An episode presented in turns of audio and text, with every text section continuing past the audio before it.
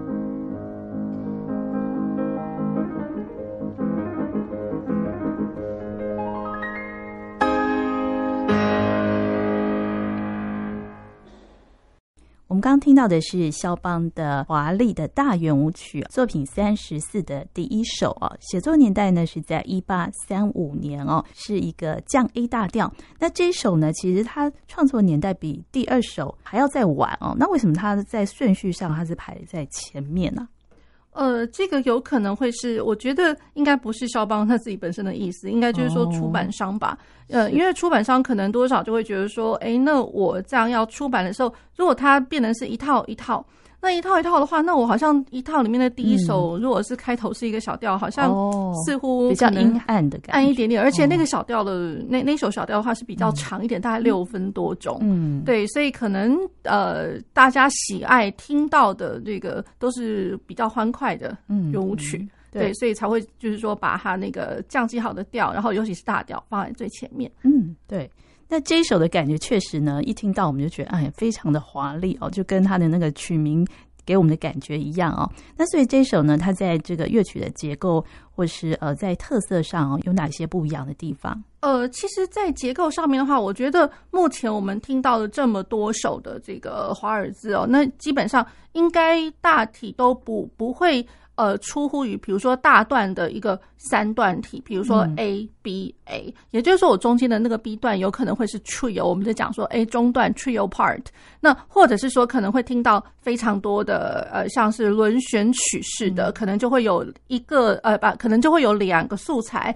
那然后呢，可能每一个素材都会各自回返了好几次这样子。那呃，一方面就是说我们会讲到，就是说哎，有一个主要的 part，然后第二个 part 就可能叫做 ritornello。对，那比如说像我们现在这一首的话，那个降 A 大调这一首，它呃，大家会一直听到哒哒滴哒哒哒，so re mi so re fa re 哒哒哒哒哒，就是就上上去下来那个爬音，属七和弦那个爬音。是。好，然后这一段的话，其实我们就可以把它讲成它算是一个 ritornello，因为它其实一直都会呃，可能不管接到哪一个段落去，然后它可能后面那个段落呃完了之后，后面都会接上这个哒哒滴哒哒哒，就一直跑来跑去的这一这一段 ritornello。对，所以我觉得就是说，在架构上面来讲的话，这首曲子其实没有到太大的不同，嗯、可是呃，也它的确会有一些就是呃蛮特呃特别的，就是独特的一个主题，可以跟听众朋友们稍微提及一下这样子。嗯，对。那不过这首曲子呢，它基本上也是不太适合搭配舞蹈的伴奏嘛，对不对？呃，如果是说舞蹈的话，我觉得可能像前面大家会听得到那个。呃，哒哒哒哒哒哒哒哒哒，那这这个呃，就是左手伴奏的部分，那其实那个舞步上面其实应该还算可以啦，就是就是跳快的，对，跳快的，就如同像我刚刚有讲，就是说，哎，有一些快的东西，你可以把它想象成就好像是马祖尔卡般的，因为呃，可能三个拍子不会说二三拍特别的轻，因为我觉得像这一首的话，呃，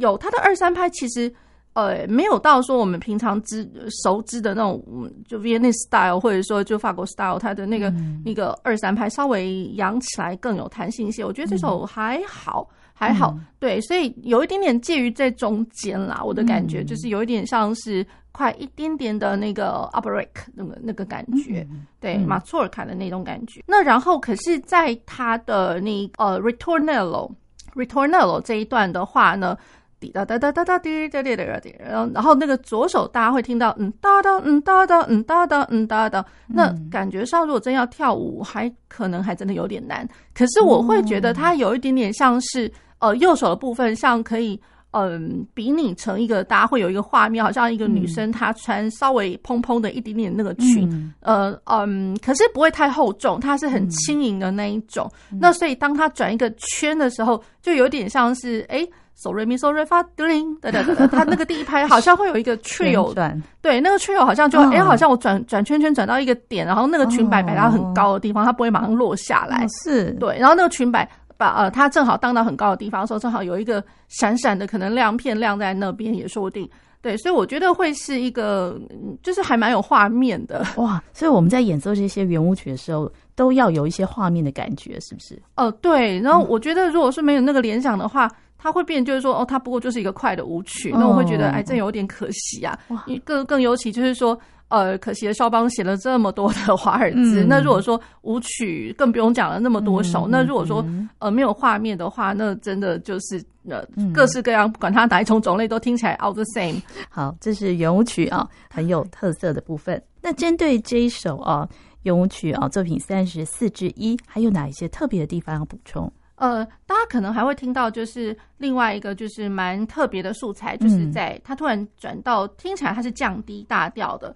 呃，当当哒哒当滴当哒哒滴当滴滴滴滴滴滴哒滴哒哒当。好，那其实它的那个素材在节奏上面，它有一点点，就是因为大家会听到当当嗯哒哒当嗯哒哒当这这个东西，嗯哒哒当，那其实它就是呃符合像我们一开始的一开始当哒哒当哒，然后它的那个前奏，对，所以等于就是说它是用前奏的这样子的一个素材，然后去发挥的这一这一段的这个旋律哦，那然后它的呃就是越剧的开头是在第三拍，而且第三拍它的一开始它就给你一个。accent 就是呃突长记号，对，所以表示就是说，哎，那突长记号，然后它好像是先先出来，先抢着出来那种感觉，嗯，对，所以这个呃降低大调好像有那么一点点，就是除了轻快之外，还有一点点 eagerness，就是就是很很急的，有一点渴望的那种感觉。好，那然后这一段呢，它呃再再再来就是说。呃，会听得到，他衔接到还真的就是 trio part，就是在降低大调，嗯、而且他真的衔接在 trio part 的时候呢，他真的他的调号，他才这一次才真的是换成了五个降记号。嗯，对，好，那然后听起来的话，好像哎，可能前面快的就是双人舞，可能大家也稍微有点累了。那所以可能就是呃，其中的一位舞者他自己就挑大梁，自己自己独舞。嗯、那然后呃，可能聚光灯或者大家目光都在他身上，所以稍微一点点慢，而且比较温暖一点的那种感觉。对、嗯，也大家会听得到滴答滴答滴答当当当当当当滴滴滴滴啊当当滴滴滴答答滴滴滴当。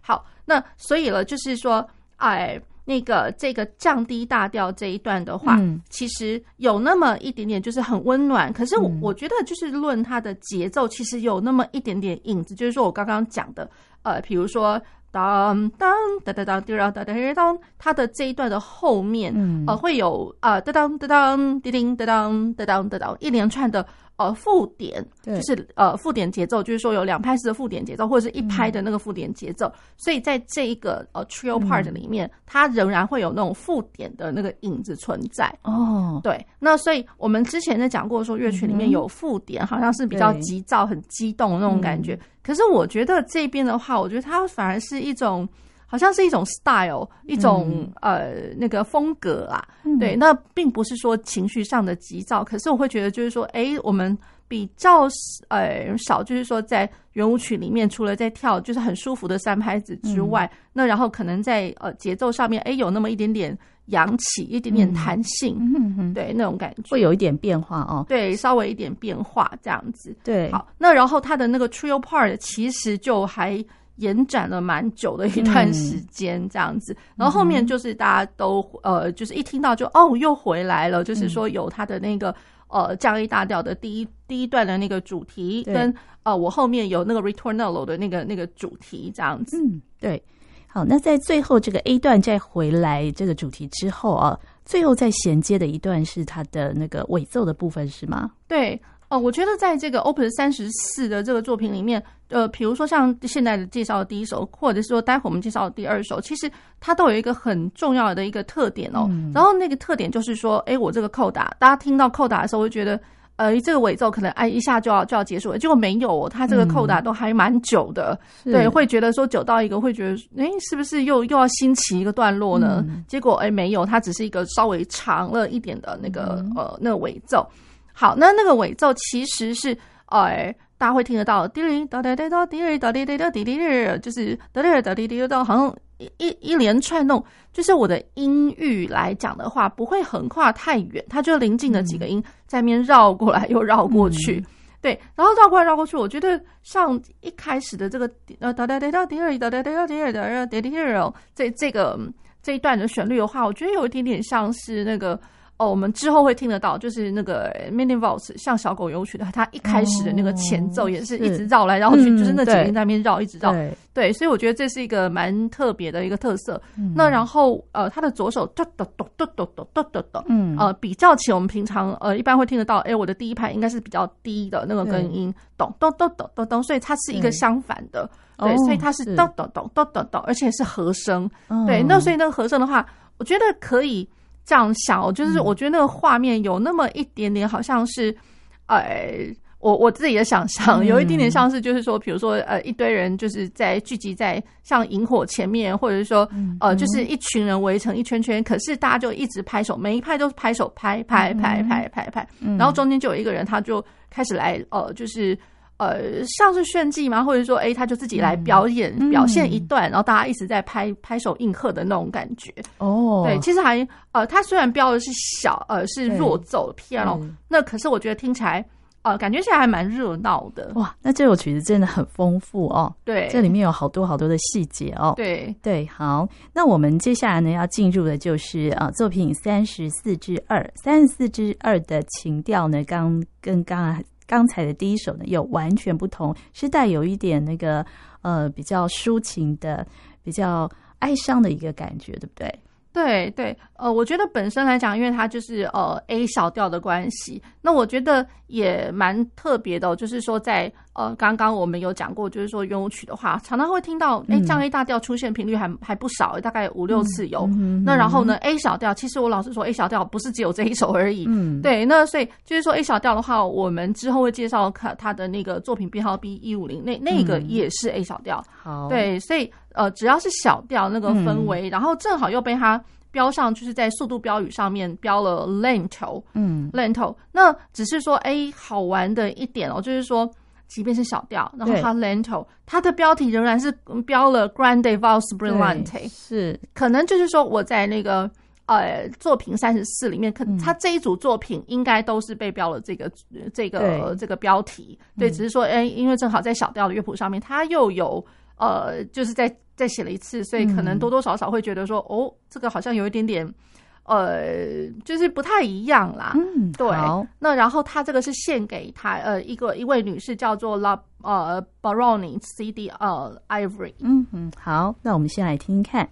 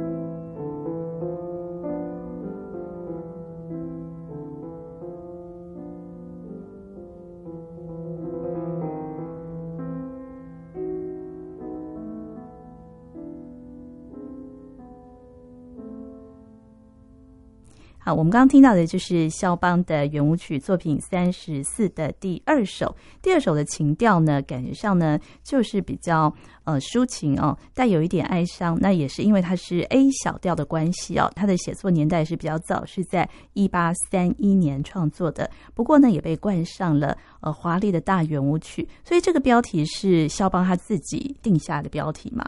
呃，我想应该是，就是说，呃，就是肖邦他自己就会给他就是标上了这个，只是说肖邦他应该是在这一呃，就是在他在写一开始的头的时候，他的那个 Grande 呃 Valse Brillante 他就一直放在那边了。嗯哼，对。那然后呢，我觉得，嗯、呃，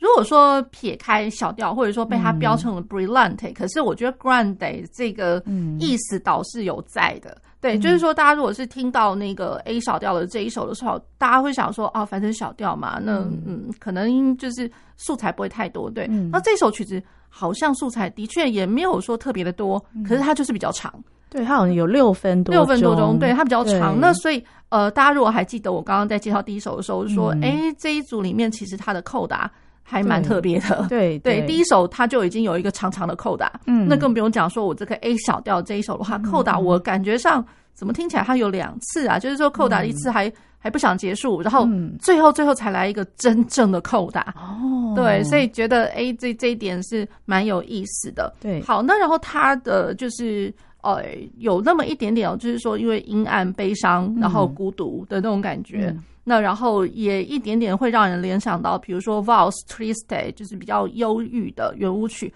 或者是 Valse Lente 就是呃就是简单来讲，它稍微慢一点，就是慢的缓慢的圆舞曲。嗯，好，那可是它这样子的一个 style 到了，因为它这个这个曲子它是在呃十九世纪的前半叶写的嘛，嗯、对，那然后呢，它这样子的一个写法其实也潜在的就是。呃，稍微就是影，也不是说影响，就是说，哎，后后期的作曲家，哎，可能就受到这样子的一个带动哦，嗯，所以有的时候可能会听到，比如说像 Tchaikovsky，或者是像 Sibelius，就是他们有的时候他们会在一些抒情的。嗯，不见得就是说是圆舞曲，可是他们等于说稍微和缓一点、缓慢一点的那个三拍子的舞蹈的时候，哎，他好像有间接的潜移默化的，就是也有在他们的曲子里面会出现这样的一个影子哦，嗯，比较 melancholy 的这样的 style。好，那然后呢，呃，这个这一段呢，其实也是有那么一点点小故事哦，也就是说，呃，有一位呃朋友他 Frederick Nick，他这样讲，他就说了。他就说：“诶，他有从他的另外一个朋友叫，就是呃，Stephen Heller，Heller 也是在浪漫时期也蛮算著名的一个作曲家。那然后 Heller 跟他讲了，就是说有一天 Heller 他在在漫步在街上显着在走走楼的时候，就遇到了肖邦。嗯，那肖邦就跟他讲说：，诶，我老实说，我好喜欢哦，他自己写了这一首，他自己很喜欢，就是三十四的第二首 A 小调，他很喜欢。那所以这喜欢，然后正好就很开心，就跟 Heller 分享这样子。”那分享到，甚至呢，就是说，哎，他就高兴到，就是说，干脆就请 Heller，就是去去，就是呃，就是街头旁边的一个 cafe，就是跟他就是请请他一顿这样子。哦，对，所以就是蛮蛮有意思的。对，所以这这一段故事也被记录下，呃，被被对被 Frederick Nick 写了写下来这样子。对，所以这个还蛮有蛮有趣的。哦，对，所以这一首曲子呢，虽然带有点阴暗面哦，然后又是慢板，对不对？但是里面的素材其实也蛮。蛮丰富的，呃，对，那它里面的素材就是说，除了 lento 这个是，哎、嗯。欸，就是这个是呃绝对特别的，因为哎，圆舞曲居然是慢的，对，好，一开始就会听得到有一个像，呃，就是我最早以前有在马错卡里面有介绍到马错卡它的中间这一段的时候，它可能会有长低音，嗯、然后长低音我们会把它叫做是 drone bass，对，虽然我觉得那个。哦，drone bass 的这个感觉，居然在这一首 A 小调的一开头，A 就看到了 drone bass 这样子。嗯、好，那所以这长低音哦，在第一大段里面还蛮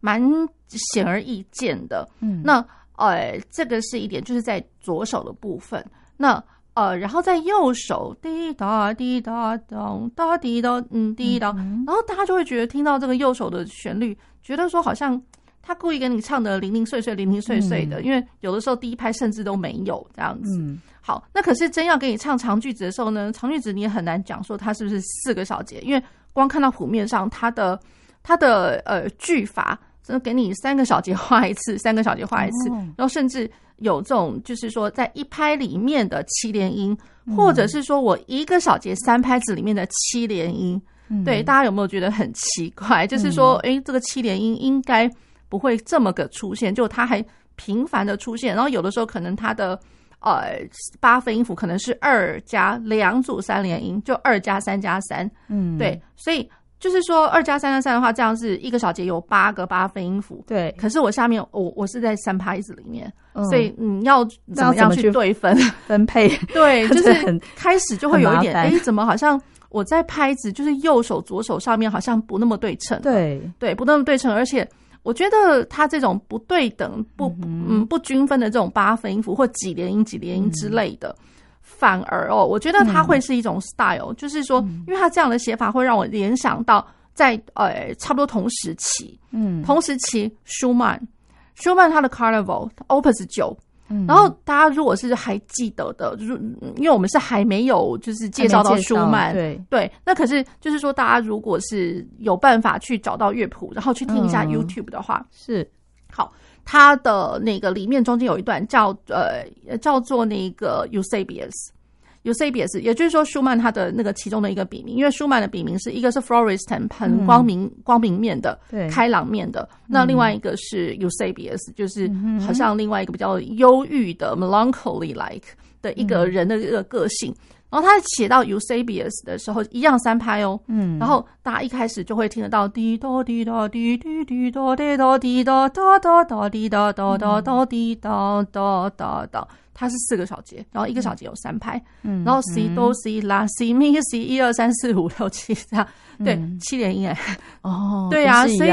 一一模一样的，所以我会觉得那种 melancholy 的那种感觉，哎，怎么被两个同时期，比如说肖邦跟舒曼，他们两个真的是同时期的。对，那同时期的，哎，怎么他们作曲家都喜欢用这种，呃，就是不对分的、不不对等的这种几连音？所以到底是谁先学谁的这样子？呃，其实我老实讲，论年代或什么，嗯、我觉得，我觉得其实差不多，差不多，啦。哦对，差不多，因为像舒曼那个是 Opus 九，Opus 九的话，其实也没有到很后面这样子。嗯、对，它的年代上面其实真的是差不多，所以我觉得异曲同工之妙哎、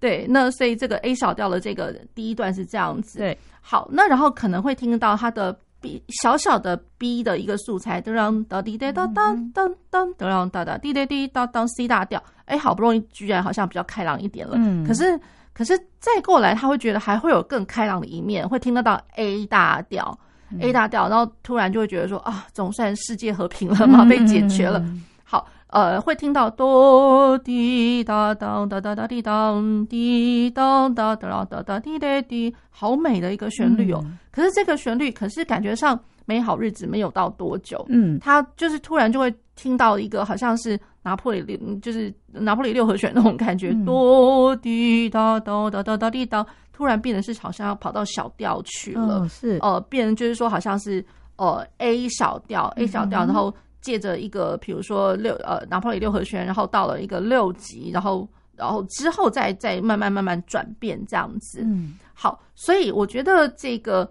哦，他的写法其实蛮独特的，然后再过来会听得到滴答滴答滴滴发瑞哆咪哆拉发拉哆哆哆哆，对，所以就是说这个跳来跳去，就是上去又下来，嗯、而且爬音还它的间隔音程间隔蛮大的，是。对，那音程间隔蛮大，就就因为它慢，就因为它是慢，所以我觉得很很迷人，因为我们在弹的时候不可能哒哒哒滴哒哒，就好像好像敲击乐那样子的敲下去，嗯、其实不可能。它会有一点点弹性，把那个空间给拉开。嗯，对，所以如果把它想成是，就是说，呃，自己本身是一个歌唱的，那米拉滴答滴滴答滴答滴答哒哒哒哒滴答滴答，多少会有一点好像，呃，就是一个情感上的抒发吧。嗯、我觉得就是因为空间很迷人，这样子。对，对，嗯，还有这首它的尾奏，刚才老师有提到，好像有两段的那个不同的素材，是不是？对。呃，所以就是说，他的那个尾奏，第一次大家会听到，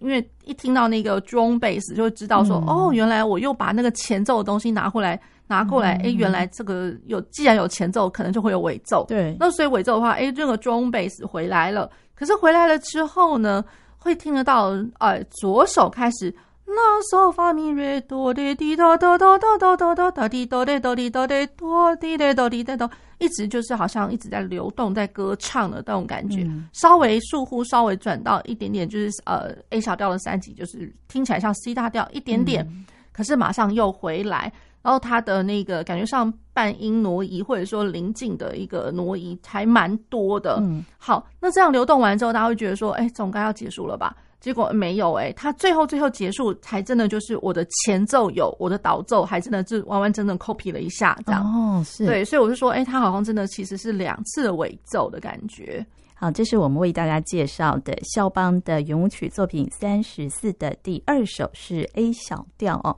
那接下来我们要介绍的是他的第三首哦。第三首呢，呃，回到了大调，就是 F 大调。他写作年代呢是在一八三八年。我们就先来听他的第三首，是。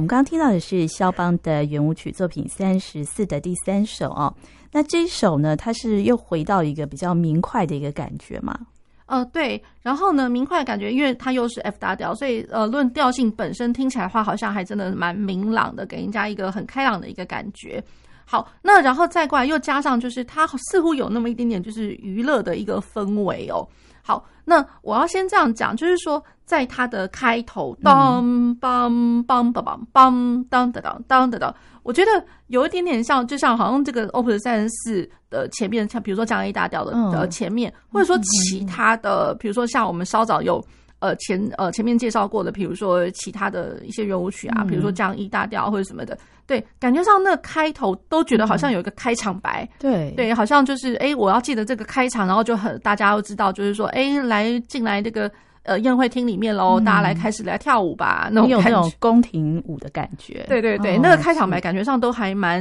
蛮趾高气扬的。对对，所以我觉得这个是蛮有意思。然后他再过来就会有那个哆哆滴哆哆滴滴哆哒滴哆哒，大家会一连串听到这样数起来，好好说也有大概八个小节吧，就是一连串的，就是滚过来又滚过去的半音，然后听起来好像绕过来绕过去，到底要绕到什么时候？它好像。听起来乍听之下是要往上绕，哎，好像绕绕，突然找到哦，我找到，我总算找到要开始的那个音了，所以我绕到那个音，然后哒哒呃发嗦发发嗦嗦啦哒哒哒滴滴滴，突然就想说，哦，原来你是要绕到这个音啊，感觉上他前面是在找在找路的那种感觉，对，蛮蛮有意思的，而且这段找路的那个过程，我觉得像我们刚刚在讲哦，就是。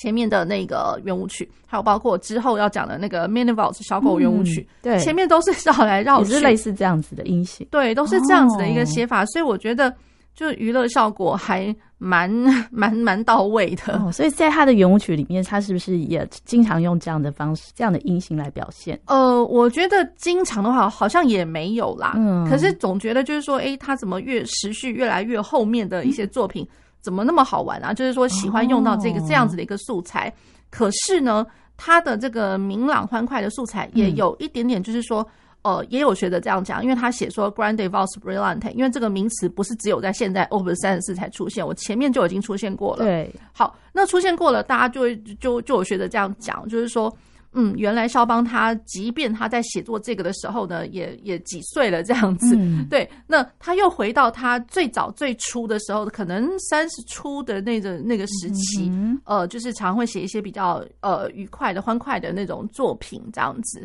对，所以他的氛围，哎，怎么又好像又回回去以前的那个样子？对对，好，那然后再过来呢？这个感觉，因为它是 vivace，所以感觉上还真的是蛮快的。嗯，你真要用那种圆舞曲的那种氛围去跳它，那真是太不可能了，太快了，太快了。可是感觉上就还好像有那么一点点，就真的就像我讲的，快速快一点的那个 opéra 就是马错卡，一点点快的马错卡的感觉。对，所以肖邦其实真的，我一一而再再而三的一直讲他。